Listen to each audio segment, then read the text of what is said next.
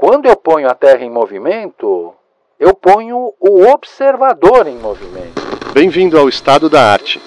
E havia uma série de passagens bíblicas, uma em especial, para provar que a Terra estava parada. A teologia ensina como se vai para o céu e não como vai o céu. Esta edição é oferecida pela Secretaria de Cultura do Estado de São Paulo e pelo Instituto CPFL. Espero que você goste. Olá, em nosso tempo há mais revoluções na Terra que estrelas no céu.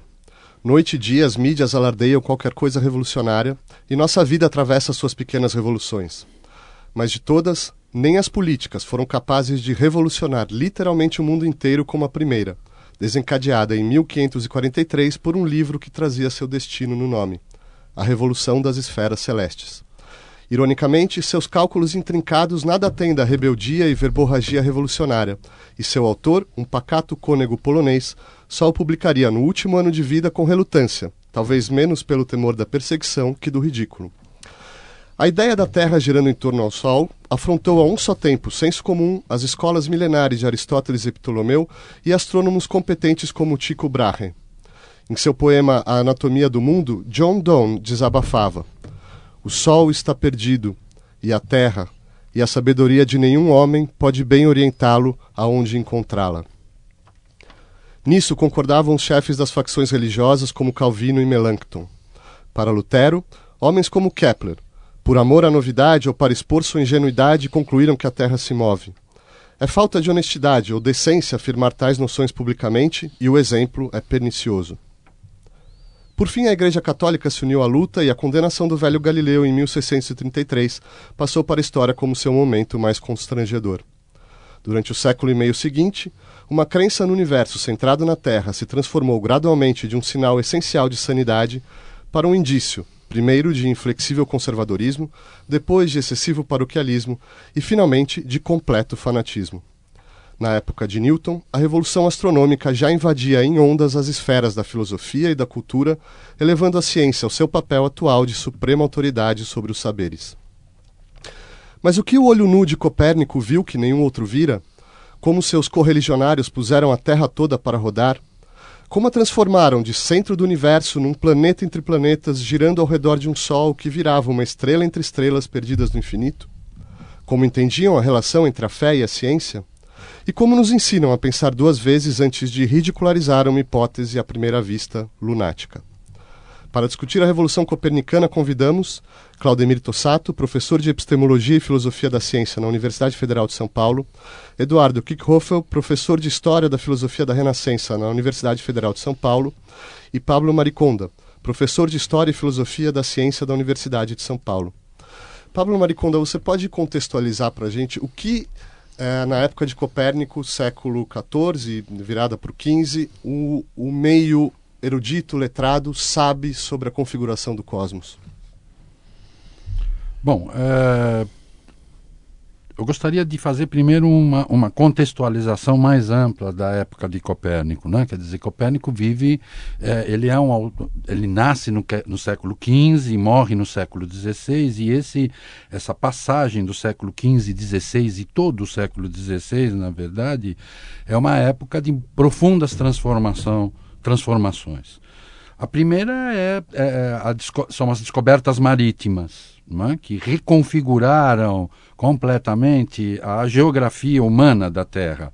Descobriram-se novos habitantes em novas terras, é? o que alterou completamente o lugar da do, do homem na Terra.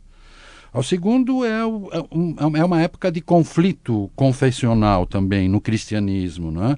é o período da reforma e da contra-reforma, uma alteração profunda na religião e na fé que conduziu às guerras de religião. É? E as guerras de religião levaram finalmente à constituição dos, dos Estados modernos. Portanto, é uma época de profundas transformações. É? E Copérnico colaborou com essas profundas transformações. É? Bom, então, é, é, do ponto de vista da cosmologia, quer dizer, Copérnico se insere na transição entre um universo que seria fechado, uma, um cosmos é? fechado pela esfera das estrelas das estrelas fixas, né?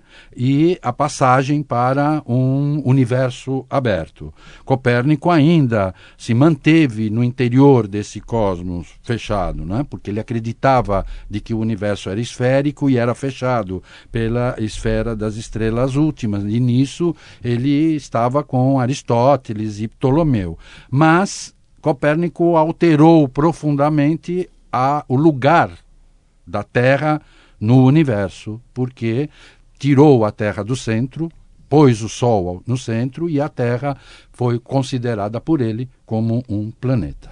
Mas só para esclarecer para o ouvinte, então, é, se a gente tiver uma bola, uma bola de futebol aqui na nossa frente, então você tem o, o capotão, a pele da bola são estrelas, no centro dessa bola tem a Terra e planetas, o Sol inclusive, que giram ao redor disso.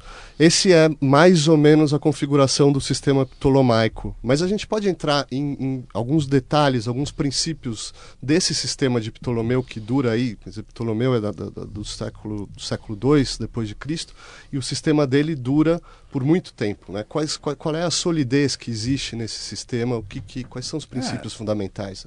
O, o, o, há um princípio cosmológico básico de que haveria uma diferença entre céu e terra. Esse é o princípio, vamos dizer, de um universo heterogêneo. Isto é, o que acontece na Terra é, são transformações, segundo o aristotelismo e a, a ideia a qual Ptolomeu adere, é, são transformações que ocorrem na Terra. Mas o céu, no céu não há transformações, só há os movimentos circulares em torno da Terra. Portanto, o céu tem uma natureza, os céus têm uma natureza diferente é? do que a natureza da Terra. E esse princípio é muito básico não é? entre a separação entre céu e terra, os acontecimentos da Terra como transformações e o céu como sendo composto de, vamos dizer, apenas movimento circular, sem transformações, sem alterações, sem geração de coisas novas, etc., diferentemente da Terra. Né? Essa é uma estrutura, vamos dizer, do universo muito básica e que, é, vamos dizer, serve de base metafísica para a física da época, a física aristotélica, a astronomia, né? como, por exemplo, a astronomia ptolomaica, essa imagem de um universo centrado na Terra. Uhum. Eduardo Kikoffel, você pode, uh, antes da gente entrar em Copérnico propriamente dito, a gente entender um pouco o sistema dos saberes, como se organiza, como a astronomia está é, conectada com os outros saberes, como se pratica a ciência na época. Você pode introduzir o ouvinte um pouco a esse tema? Completando o que foi dito, acho uma constatação inicial importante é pensar que o Renascimento foi um período mais antigo do que moderno. Um, foi um período dominado pela filosofia aristotélica. Assim, sabemos que houve no século XV, por exemplo, a descoberta de, por exemplo, textos de Platão. Platão era pouco conhecido na época, através, sobretudo, de uma tradução de, do Timeu, mas Platão, sabemos, voltando, é, voltou, digamos, da corrente sanguínea da cultura da Europa na época, enfim. Né? Mas ainda assim, não obstante Platão, outras filosofias como estoicismo e epicurismo, o período foi basicamente aristotélico o enquadramento aristotélico. E o fato curioso, completando o que foi dito, é que se por um lado, sim, o, o Renascimento foi um movimento cultural, digamos assim, de é, volta dos antigos, um período em que se conheceu como nunca basicamente o corpus antigo, como nós conhecemos hoje. Até o fim do XVI estava já publicado, enfim. Né? Por outro lado, também o Renascimento ampliou muito o campo da experiência. E em questão de poucas gerações, é, se voltou aos antigos e também se dissolveu grande parte do mundo dos antigos. No caso de Aristóteles, da classificação dos saberes, ele falou em poucos textos cerca disso, nessa temática, mas durante o período medieval e renascentista houve um, uma proliferação de classificações de saberes. E a estrutura básica, em poucas palavras, era uma divisão básica entre filosofia prática e teórica, e vale dizer que na época palavras como filosofia e ciência eram usadas indistintamente. Então, essa divisão básica, que eu posso chamar também de entre ciência e arte. E a parte teórica nos interessa em especial, que estava dividida em metafísica, física e matemática. A metafísica era a parte mais elevada, que tratava, digamos, o ser enquanto ser. A física tratava das coisas que eram dadas aos sentidos, que viria a ser a nossa ciência, no fim das contas, a ciência natural, e por fim a matemática, que tinha um estatuto em geral inferior à física.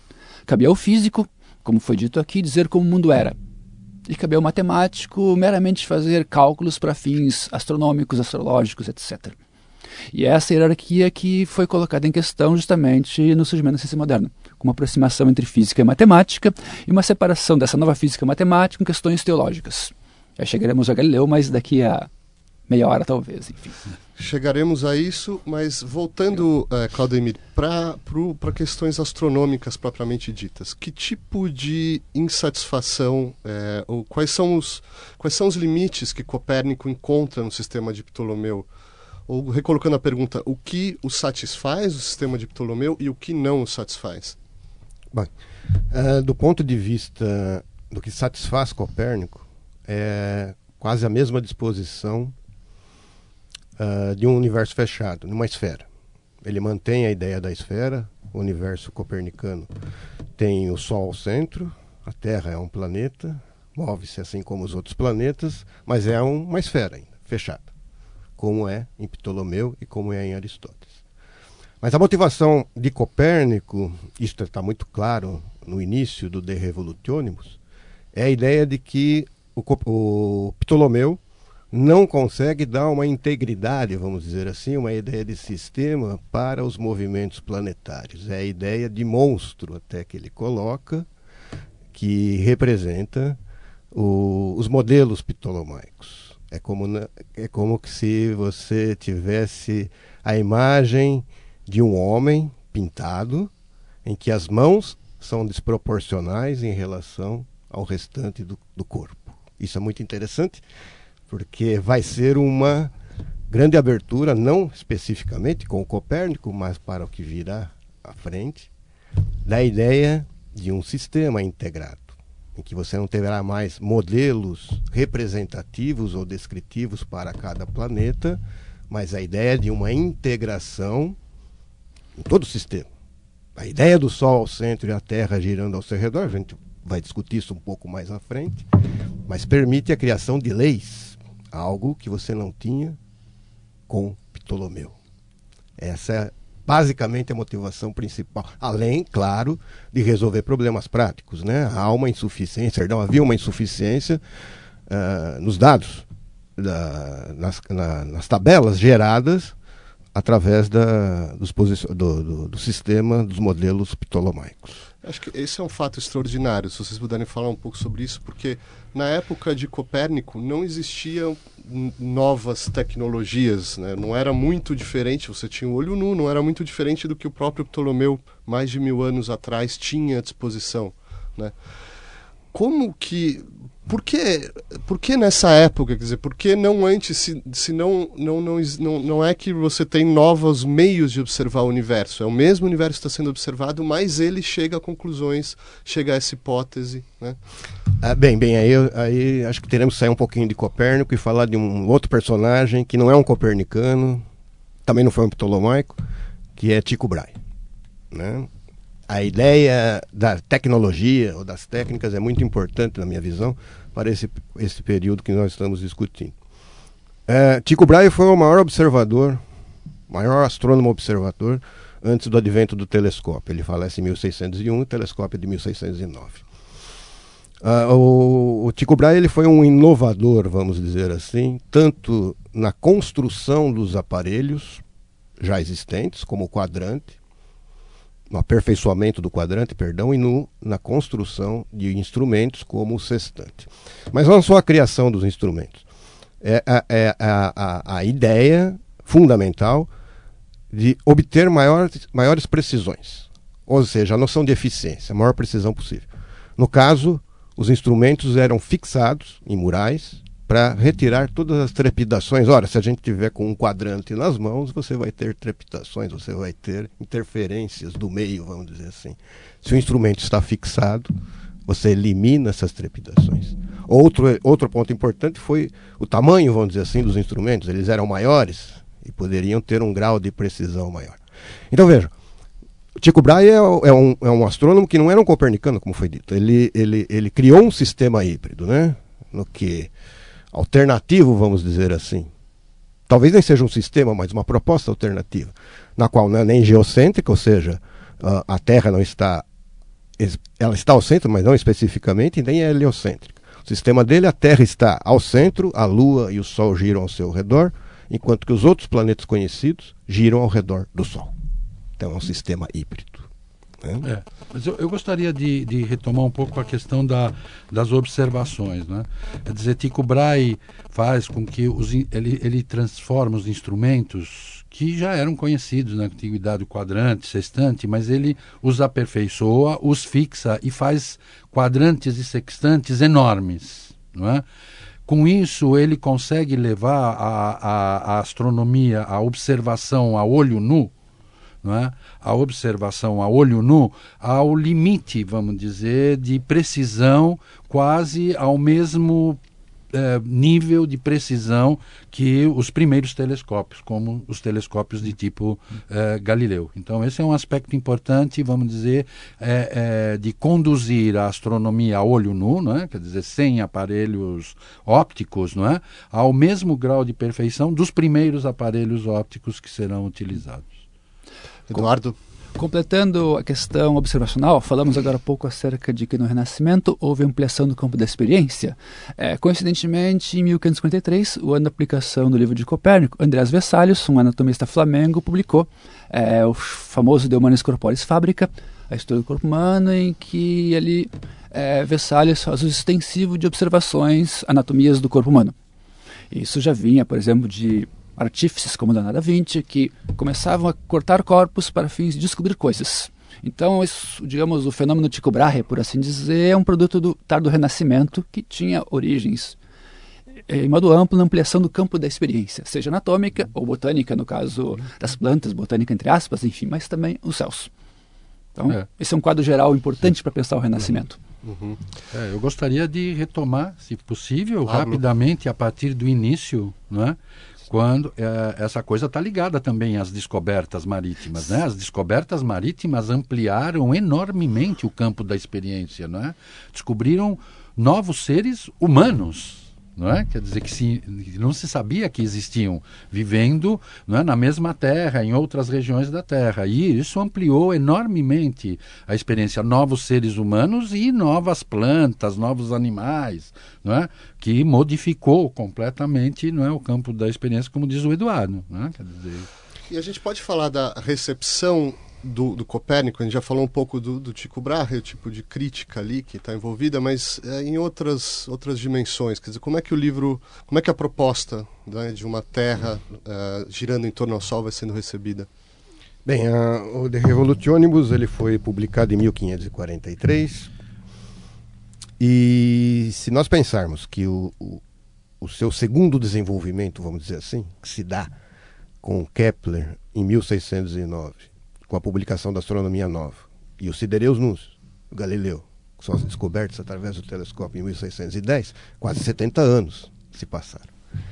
Então, claro que nós não podemos medir o tempo antigo pelo de hoje, mas 70 anos é um tempo muito grande. Ou seja, o, o copernicanismo, o copernicanismo de Copérnico, vamos dizer assim, ele não foi algo que encantou tanto astrônomos como cosmólogos, principalmente nesse período. Eles foram copernicanismo foi visto como uma grande vantagem observacional, porque resolveu o problema da retrogradação, que são os movimentos uh, uh, estranhos né, com, uh, que nós observamos. um planeta Marte. Isso, hoje mesmo, nós sempre observaremos esses movimentos que é dado em, relação a, ao movimento da Terra. que o planeta parece parar, voltar, dar uma volta, depois continuar o seu movimento. Esse problema de retrogradação era resolvido porque é um movimento aparente, é uma a retrogradação é aparente. E algumas pequenas vantagens uh, observacionais. Contudo, sob o ponto de vista de um sistema cosmológico, uma representação de mundo, o copernicanismo não foi visto inicialmente como algo satisfatório. Principalmente porque o copernicanismo de Copérnico não resolve os seus problemas, que são fundamentalmente epistemológicos. Né? Problemas de senso comum, é, que só será tratado pelos uh, futuros desenhos. É, vamos por é, alguns verdade, exemplos desses isso. problemas. É, na verdade, o, o, o, Copérnico, vamos dizer, o copernicanismo, o sistema heliocêntrico exige uma mudança radical da, da, da experiência, né? Quer dizer, da maneira de fazer a experiência e exige que a gente, que a intervenção da razão, né? Para corrigir as, as, as, as observações. Por quê? Porque no fato as observações cotidianas que nós fazemos do, do céu, é? isto é, é, continuam como hoje, como naquela época, contrárias ao sistema de Copérnico. Ou seja, o que nós observamos não é a Terra se movendo, mas o que nós observamos todo dia é que o Sol se levanta, percorre o céu e se põe. O mesmo faz a Lua e o mesmo fazem todas as estrelas. Ou seja, numa observação não especializada, vamos dizer, o que nós observamos é o movimento de tudo em torno da Terra e a Terra parada. É? Então, o, o, que, o que a dificuldade de Copérnico é dar plausibilidade observacional a essa uh, a uma Terra em movimento, que é algo que nós não observamos nas nossas observações cotidianas e comuns. Né? Então, agora, uma vez admitido o movimento da Terra, é, o que acontece, e, e é, a, vamos dizer, a grande é, sacada, é, de, vamos dizer assim, de, de Copérnico, quando eu ponho a Terra em movimento, eu ponho o observador em movimento. Isso é muito importante. E Copérnico se deu conta disso de que pôr a Terra em movimento era pôr o observador em movimento. E, portanto, todas as observações astronômicas feitas a partir da Terra, que eram antes pensadas como observações a partir do repouso, são observações em movimento com um observador em movimento. E, portanto, eu tenho que levar em consideração o movimento da Terra e corrigir todas as observações a partir daí. Eduardo? Completando o que foi dito aqui, enfim, paralelamente a essa questão do observador, pois afinal é óbvio que a Terra está parada, enfim, é óbvio, mas óbvio impossível, enfim, havia o problema da, da autoridade uma autoridade, claro, construída sob o senso comum, uma autoridade aristotélica. Eu falei agora há pouco acerca de que, sim, houve uma ampliação no campo da experiência, mas os humanistas, sobretudo no século XV, ao recuperarem certos textos de Aristóteles, ao retraduzir Aristóteles, ao terem é, mais instrumentos gramáticos, diríamos filológicos hoje, eles acreditavam, os documentos são claros acerca disso, de que conhecia o verdadeiro Aristóteles. Os medievais, por exemplo, modificavam questões aristotélicas que não estavam de acordo com as escrituras. Eles não. Talvez um bom exemplo seja o Cremonini, que conheceu Galileu, enfim, né, que defendia inclusive a eternidade do mundo. Então havia um pano de fundo é, é, muito dogmático que tinha como autoridade Aristóteles. E foi contra ela, inclusive, que Galileu teve de se bater, né? E perdeu. Hum. no fim das contas, enfim. Então a questão da autoridade é muito importante lá. E o fato que Vessalhos, em 43, lançou o livro Demônios Corpóreos Fábrica, que criticava abertamente Galeno em algumas partes, não é gratuito, não, acho bem importante um começo, digamos, de um fim de uma autoridade. Já vinha de antes, é claro, lá de Vala, do século XV, mas ali no século XVI que se configura como um problema sério. Claudemir, só para a gente organizar a transição para o Kepler, uh, o Tycho Brahe, quais... Uh, a gente não pode deixar o ouvinte com a impressão de que era simplesmente um reacionário reagindo ao sistema. Como você disse, ele criou um sistema híbrido. Né?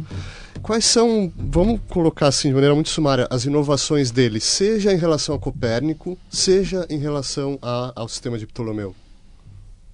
Sob o ponto de vista teórico, eu, mas esta é uma opinião, o Tico não teve um, um, uma grande importância. Ele teve importância na questão da das observações, como nós discutimos, só para ter, termos noção.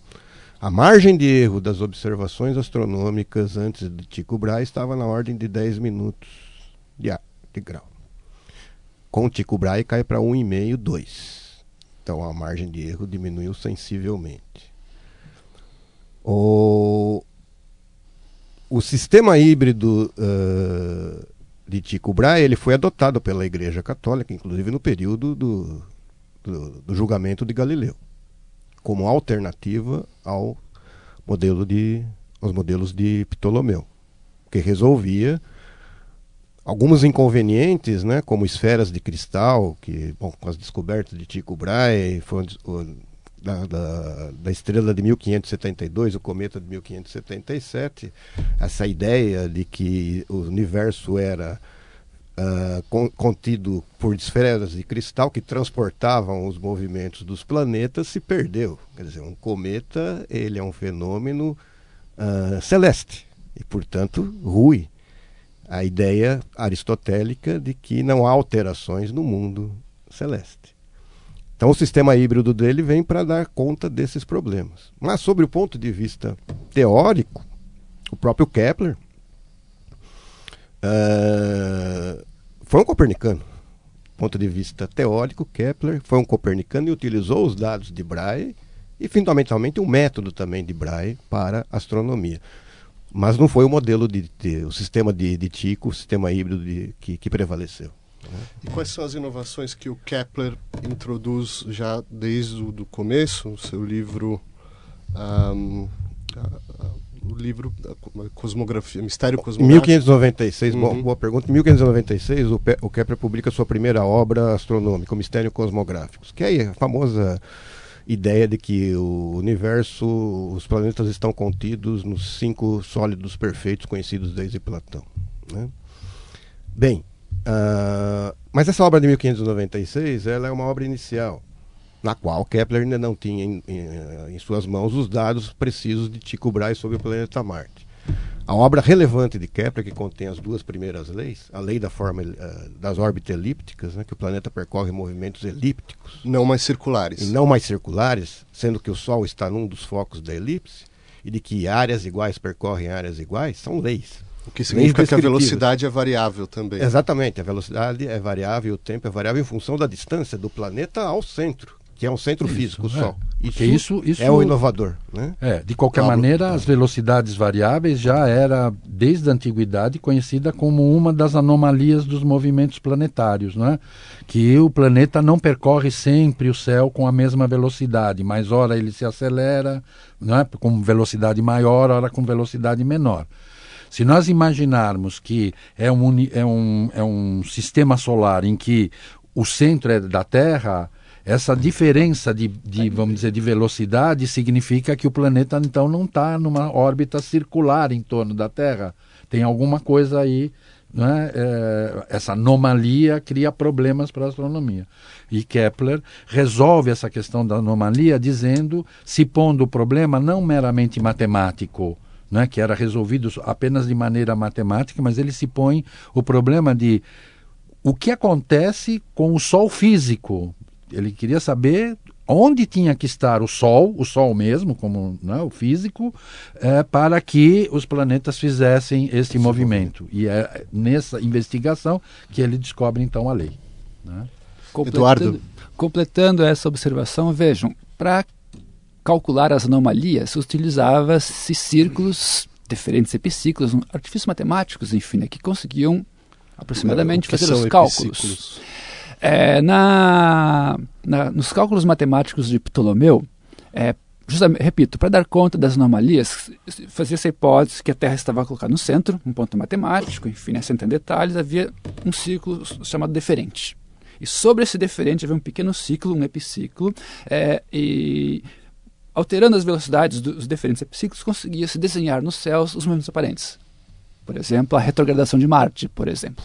Então, mesmo com as anomalias, conseguia-se salvar as aparências, expressão lá da época, enfim, utilizando o ciclo que é a forma perfeita e também movimentos uniformes. Era uma espécie de axioma platônico dos antigos. Com Kepler acaba com essa, esse axioma acaba, digamos que a perfeição dos céus começa a acabar. E isso, é claro, teria consequências religiosas, teológicas, inclusive muito grandes, não apenas físicas, enfim. Né? Uhum. Então, eu repito, o fim da perfeição dos céus começa aí. E logo após, com as observações da Lua, feitas por Galileu, que, que mostraram, mostram que, que a Lua era um corpo como a Terra, não mais um corpo perfeito, tal qual estava lá na cosmologia aristotélica. Acho que é um... Claudemir, ainda sobre as inovações do Kepler, uh, ele, ele, ele escreve uma, prepara uma, a, as chamadas tábuas rudolfinas. Sim. Qual é a importância disso para a história da astronomia? As tábuas rodolfinas são, são os dados de Braille, Uhum. certo? Que ele organiza. Né? É, que Braille organiza e que Kepler utiliza Kepler utiliza para. É, representou um ganho observacional, um ganho em termos de posicionamento dos planetas, tabela sobre os posicionamentos dos planetas. Acuidade. Acuidade. Pablo, o Galileu era mais ou menos contemporâneo do Kepler. Como que ele se, se o que o atrai ah, no copernicanismo? Como que ele, ele também é um copernicano convicto desde o início? O que o atrai nesse modelo? É, ele é um copernicano convicto até o, o período de, de descobre o telescópio. Né? Ele tem uma correspondência com Kepler, agradece a Kepler que lhe enviou o mistério cosmográfico e diz que ele também é copernicano. Mas Galileu é um mecânico, né? quer dizer, é um físico que se interessa pelos movimentos na Terra e também pela construção de máquinas, etc ele é, é, sempre teve muito interesse nas observações e nos experimentos e tudo. E quando em 1609 chega a ele a notícia de que um holandês descobriu um instrumento, não é, que nós conhecemos como a luneta ou telescópio, não é, em que punha duas lentes num tubo, né, em cada extremidade do tubo e, e esse instrumento permitia aproximar muito os objetos né, vistos através, eh, Galileu rapidamente constrói o seu telescópio a partir dessas notícias e o aponta para os céus. Não é? Bom, vamos, ver, vamos descobrir o que ele descobre então. É, exatamente. Quer dizer, quando ele faz isso, ele é, descobre uma série de coisas extremamente importantes, não é? É, e alarga a visão, não é? E descobre uma série de coisas. é, e ele publica rapidamente, em, em quatro meses, ele publica os Sidereus Núncios, não é? o, a, a mensagem das estrelas, ou o mensageiro das estrelas, né? tem uma ambiguidade, mas de qualquer maneira, ele publica muito rapidamente e já é um sinal da ciência moderna. Publica muito rapidamente para ter a prioridade dessas observações. O que ele observa? A primeira coisa, objeto ao qual ele direciona o telescópio é a Lua, porque é o objeto celeste mais próximo de nós. Né? E aí descobre que a Lua tem relevo igual ao nosso. A Lua não é lisa, não é um espelho, como nós parece, aparentemente a vemos, mas que ela tem rugosidades, montanhas, vales, exatamente como a Terra. Depois ele descobre muito é, é, descobre algo sensacional de que Júpiter tem quatro satélites. Essa descoberta é muito importante porque porque uma das objeções a Copérnico era que a Terra não poderia girar em torno do Sol carregando a Lua. Parecia muito implausível, né? muito pouco provável que isso acontecesse. Mas quando Galileu vê Júpiter e as suas quatro luas, e Júpiter carregando as quatro luas em torno, seja do que for, né? quer dizer, segundo a tradição, Júpiter girava em torno da Terra, mas então ele sempre carregou, mesmo que ele girasse em torno da Terra, ele carregava as suas quatro luas. Consequentemente, não é? cai, aumenta muito a plausibilidade de que a Terra também se gire em, com a sua lua em torno do Sol. A terceira observação é ele aponta para a Via Láctea e descobre que a mancha leitosa da Via Láctea é, na verdade, composta, não é um fluido, como se pensava, não é? por isso Via Láctea, que parece, parece um leite derramado no céu, né? não é um fluido, é, na verdade, todas aquelas manchas são compostas por miríades, milhões de estrelas. Não é? É... E, finalmente, quando ele aponta para as estrelas e para a Via Láctea, descobre que não há uma esfera que prende as estrelas fixas, não é? vamos dizer, mas que as estrelas estão dispersas pelo universo. Não é? Ou seja, a pele da bola de futebol. Acabou. Agora, com, com Galileu, ela não, é? não há mais como manter que, há uma, que o universo está encerrado numa, numa é? esfera de, de estrelas, certo? Não há, não há a esfera de estrelas. As estrelas estão disseminadas, aparentemente, de modo infinito pelo espaço. É? Então, esse é o conjunto das primeiras observações dele, que são muito impactantes. Galileu vai continuar no período de 1600 até de 1610 a 1613 fazendo uma série de observações que não foram publicadas nos Sidereus Núncios, né? Mas é, duas eu gostaria de falar que são muito importantes. A primeira é a descoberta de que Vênus tem fases, não é? Tal como a Lua, Vênus tem fases. Sinal evidente de que, Lu, de que Vênus gira em torno do Sol é? e de que pode ficar com relação à Terra em oposição. é? E nessa oposição nós temos Vênus novo, vamos dizer assim. Ele desaparece por um tempo do céu, não é? porque está encoberto pelo Sol. Não é? é? As fases de Vênus. E a outra coisa é volta o telescópio para o Sol e descobre as manchas solares a famosa descoberta das manchas solares, é? e nesse processo de descoberta das manchas solares, descobre que o Sol tem um eixo inclinado de 8 graus e que ele gira em torno do seu eixo, de que há uma rotação do Sol em torno do, do, do, seu eixo. Essas duas descobertas são extremamente importantes né, para a consolidação do, do sistema astronômico copernicano. Eduardo, nós estamos falando de um, um homem observando as estrelas, tirando as suas conclusões, e isso vai incomodar a Igreja Católica. Por que exatamente? Quais são os termos da acusação desse julgamento que depois vai ficar tão célebre? Primeiramente, é importante observar o seguinte: o Sidereus Nuncius, a Mensagem das Estrelas, publicado em 1110, e está lá o imprimatur, está lá a autorização para ser publicada. E Galileu, ali, explicitamente, em duas ou três passagens, diz que é um copernicano. Todas as letras, enfim. Né? E, como dizer, há uma outra observação importante antes também, diz respeito ao contexto humanista.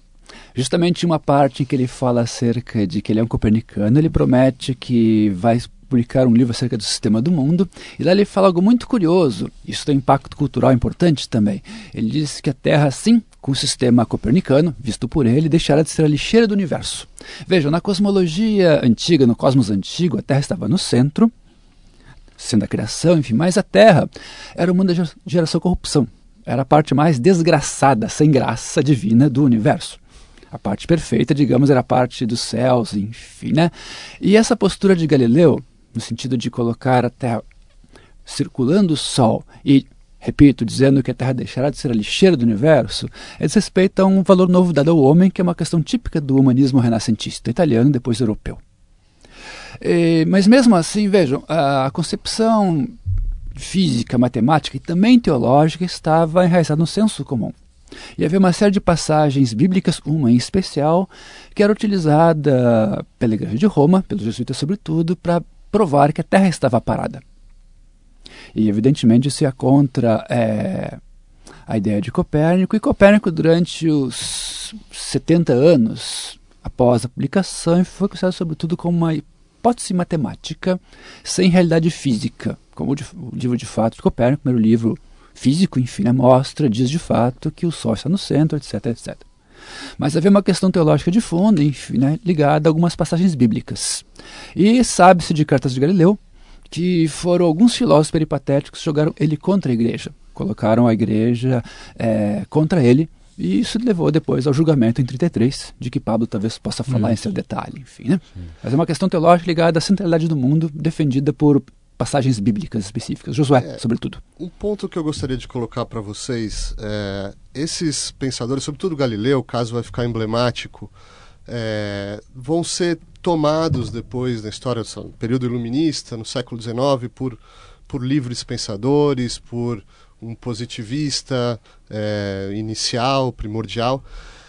Como que eles pensavam, Galileu e Kepler, por exemplo, vamos pegar esses dois, como que eles entendiam a relação entre a fé e a ciência, entre a razão e a experi experiência científica? É. Pablo.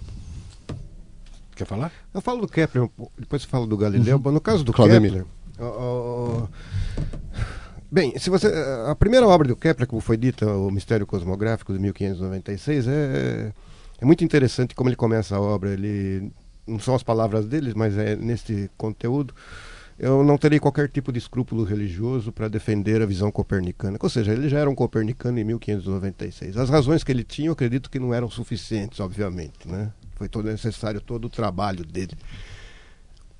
As leis, que vêm mil, vem em 1609, as duas primeiras, e 1618 a terceira. Mas ele já se mostrava um copernicano, ele já tinha a crença no copernicanismo por diversas razões que talvez não seja o caso discutirmos aqui.